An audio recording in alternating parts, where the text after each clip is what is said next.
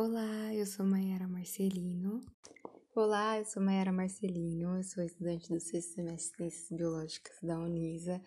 Bom, hoje eu vim trazer um podcast sobre tubarões para vocês. Quando eu falei tubarões, eu acho que já vem na cabeça da maioria de vocês aqueles filmes que tem um tubarão como vilão atacando várias pessoas, aquele banho de sangue, né? Ou uma reportagem, é, banhista é atacado em tal praia. Bom, um outro lado da história que eu vou trazer para vocês é como, na verdade, nós somos os vilões e não eles. Nós que representamos um grande perigo. Eu acho que se fosse no mundo paralelo aí, que o filme fosse feito para os tubarões, a gente ia ser o vilão. Ia ser um filme de terror bem grande. Bom, é, esses essas ideias que a gente tem de medo que o tubarão é mau, que vai atacar a gente, só alimenta um pensamento que não é muito racional, que não faz muito sentido, como por exemplo um fato bem trágico que aconteceu na praia de Balbino, em Cascavel, no Ceará. Tinha um tubarão, cabeça chata, no mar. Os banhistas que ali estavam cercaram esse tubarão começou a agredir ele é, por toda a extensão corporal. Em nenhum momento ele mordeu ninguém, ele não reagiu, mas ele sofreu essas agressões. Ele sofreu essas agressões e continuou ali no mar. Como as pessoas viram que ele estava vivo, não estavam satisfeitos. Essas pessoas começaram a tirar ele da água. Tiraram ele da água, arrastaram até a areia amarraram em um carro, né? Vamos abrir um parênteses aqui, porque não se deve andar de carro na areia, né? Por compactar o solo e tudo. Isso pode ser um assunto do nosso, pod, do nosso próximo podcast, tá? Mas voltando, tiraram o tubarão da água, amarraram no carro e arrastaram ele pela praia. Ainda não satisfeito, os mocinhos, né, no filme, como Hollywood traz a gente como mocinho o tubarão como vilão, e a gente pode ver que na vida real não é assim. O tubarão ainda estava vivo depois de tudo isso. E o que, que fizeram? Com um pedaço de madeira, enfiaram na boca dele. Depois de tantas agressões, de sofrer tanto, esse tubarão não sofreu, ele não resistiu, ele acabou indo a óbito. Outro tipo de ataque que os tubarões sofrem é o chamado finning, né? No finning, os tubarões eles são retirados do mar. As pessoas cortam as barbatanas dele, deles. Muitas vezes jogam o corpo com o tubarão ainda vivo no mar para ele agonizando ali, sofrendo até a morte. Para que, que eles pegam essa barbatana? Tubarões e raias, tá? Eles fazem isso com as arraias. Esqueci de falar. Eles pegam essas barbatanas para fazer a chamada sopa de barbatana, que vai usar, pega aquele animal enorme, só retira as barbatanas, joga ele no mar e faz a sopinha, que é super apreciada, principalmente na parte asiática. Bom, alguns governos vendo como isso era a crueldade, né, com os animais, tudo, eles proibiram, mas em alguns países ainda é liberado. E para tentar não acontecer isso de jogar um animal vivo no mar para ele sofrer tanto, esses países pediram que o corpo do tubarão fosse desembarcado inteiro, né? Então não pode tirar só as barbatanas e jogar o corpo para fora, tem que trazer o corpo todo. Detalhes, antes eles não traziam o corpo porque o corpo ocupa bastante espaço e se jogassem o corpo ao mar, caberia mais espaço para mais barbatanas, por isso que eles lançavam corpo, tá? Esqueci de ressaltar isso. Enfim, então, nesses países que podem, agora o corpo tem que vir a, pro continente, né? Sair do tem que desembarcar com o animal inteiro. Essa prática não conteve o fim, né? Ainda continua acontecendo, é super prejudicial, porque porque os tubarões, eles são os predadores de topo de cadeia, né? Eles que estão controlando as populações. Tem algumas espécies estão correndo um risco forte de extinção por conta disso. E se a gente parar para pensar, é um desequilíbrio muito grande a gente não ter um tubarão no, no oceano, porque ele vai controlar as populações de baixo. Se não tiver o tubarão, as presas dele vão crescer desenfreadamente. Se essas presas crescerem tanto, elas vão acabar consumindo muito mais alimento embaixo. Vai causar um desequilíbrio tão grande que vai ter uma hora que não vai ter alimento para ninguém, todo mundo vai morrer. Já pensaram nisso? Então. Bom, então além da tortura, né, de ser algo bem cruel de se fazer com animais, que é tirar eles só para fazer a sopa, tem esse desequilíbrio que não ia compensar para o meio ambiente. Voltando à prática do finning, como agora tem que desembarcar o corpo do animal inteiro, as empresas viram nisso uma outra oportunidade de comércio. O que é feito agora? Eles desembarcam o corpo e esse corpo é vendido para outros países. O Brasil vai aparecer nesse contexto. Infelizmente, o Brasil carrega a marca do país que mais importa carne desses animais. Então, meio que ele financia, né? Ele participa de um processo de lavagem dessa sopa de tubarão. Aqui é proibido a caça de tubarões, né? Mas a gente compra a carcaça, o que vai fazer os países continuarem caçando, porque tem um mercado consumidor final. Observando isso e como as leis de para tentar inibir um pouco a, a, pesca desses tubarões não estavam funcionando, a Sea Sharped, que é uma instituição que se preocupa com a vida marinha, ela lançou uma campanha Cação é Tubarão pra gente. Porque ela questiona assim, muitas pessoas do Brasil, principalmente, né, não sabem que estão comendo tubarão quando estão se alimentando. Porque aqui a gente passa uma maquiagem no nome. A gente chama o tubarão por um apelido. A gente chama ele de cação. É, essa empresa, ela fez, essa ONG, ela fez um levantamento e que ela concluiu que de 10 pessoas, 7, sete não sabem que cação é tubarão. Né? Um número bem grande se a gente parar pra pensar.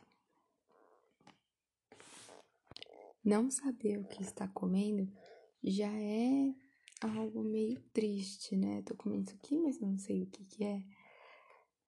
E isso aponta que isso é um dos fatores que estimulam o consumo das pessoas. Se as pessoas soubessem que elas estão comendo um tubarão e qual espécie de tubarão que elas estão comendo, elas evitariam, acabariam evitando. Um outro ponto, né, além do desconhecimento do que é a carne que a pessoa está comendo, que a Cia Sharp lançou como um dos fatores que dão essa posição de lugar de país que mais importa carne de tubarão no mundo, é o fato de como essa carne ia ser desprezada, né, não ia ser aproveitada, ela chega aqui com um valor baixo em comparação aos outros. Então, pelo valor, as pessoas compram essa carne, por não saber o que é e pelo valor dela. Tem um blogueiro, por exemplo, o Fábio Chaves, que ele fez uma pesquisa né, no seu canal. Ele colocou lá, digitou no aplicativo de comidas, iFood, escreveu carne de tubarão para pesquisar pratos com essa carne na em São Paulo capital. Ele não teve nenhum resultado. E aí ele só trocou o nome, né? É... Carne de cação. E apareceu 257 opções. Entendeu? Como tubarão não tem, mas como cação, que é a mesma coisa, tem, né? Tem bastante muqueca, o pessoal gosta de utilizar ele em muqueca. Se o desequilíbrio ambiental que eu citei para vocês não é um motivo suficiente para evitar comer essa carne, se você vê a como é triste, o comércio também não é motivo, eu vou trazer um motivo para a saúde. Bom, lembra que eu falei que os tubarões, eles são predadores de topo, tudo? Então, existe um processo de bioacumulação. Como ele é o predador de topo, ele vai acumulando no seu corpo todos os metais pesados, todas as toxinas dos outros animais que ele já consumiu ao longo da vida. A carne dele não é recomendada, inclusive, para crianças e para gestantes, por, por essas substâncias tóxicas que é acumulada no, no corpo dele ao longo desse tempo todo. Tá bom, Mayara, mas esses motivos ainda não me convenceram. Vou trazer mais um motivo para evitar o consumo dessa carne. Bom, a gente já sabe, né, como ele é retirado, é por rede, por essas coisas. Tem um, um termo utilizado na pesca que é pesca acessória não seletiva. O que, que é essa pesca? Esse é um termo utilizado para quando você vai pescar o animal. É, meu alvo é o tubarão, mas acaba vindo junto uma tartaruga, acaba vindo um, uma estrela do mar, outros animais assim que não vão ser aproveitados por mim, não era alvo, e até eu tirava daquela rede para devolvê-la para o mar, ela pode estar morta já. Ela, o animal, né?